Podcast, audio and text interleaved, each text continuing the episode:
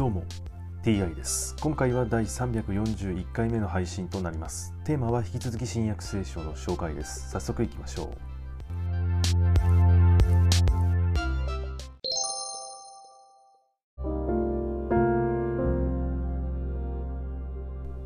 新約聖書第340回。今回は許し信仰奉仕というお話です。イエスは弟子たちに言われた。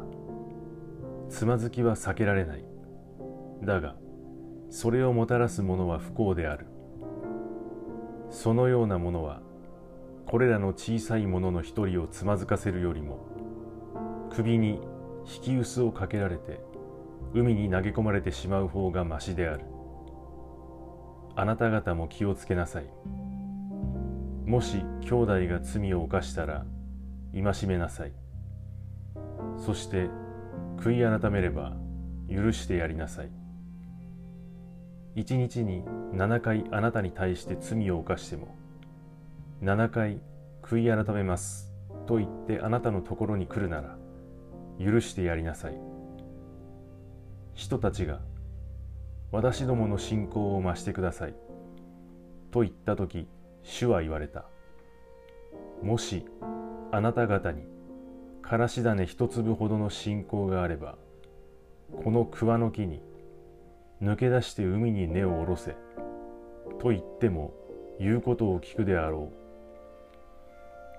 う。あなた方のうち誰かに畑を耕すか羊を飼うかするしもべがいる場合そのしもべが畑から帰ってきた時すぐ来て食事の席に着きなさい。という者がいるだろうか。むしろ夕食の用意をしてくれ。腰に帯を締め私が食事を済ますまで給仕してくれ。お前はその後で食事をしなさい。というのではなかろうか。命じられたことを果たしたからといって主人はしもべに感謝するだろうか。あなた方も同じことだ。自分に命じられたことを皆果たしたら私どもは取るに足らないしもべです。しなければならないことをしただけです。と言いなさい。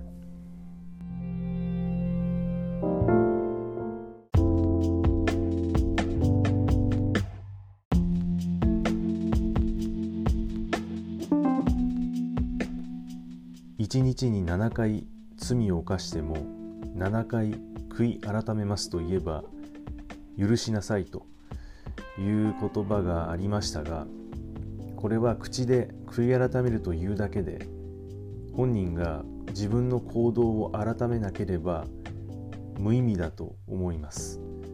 口で言うだけではダメなので行動を改め二度とその罪を犯さないようにしないといけないと。えー、そういうことなのですが一日にね何回も罪を犯すということは根本的におかしいのではないか。その辺はどうなんだと疑問が残りますね。はい今回はこれで以上です。また次回もどうぞよろしくお願いいたします。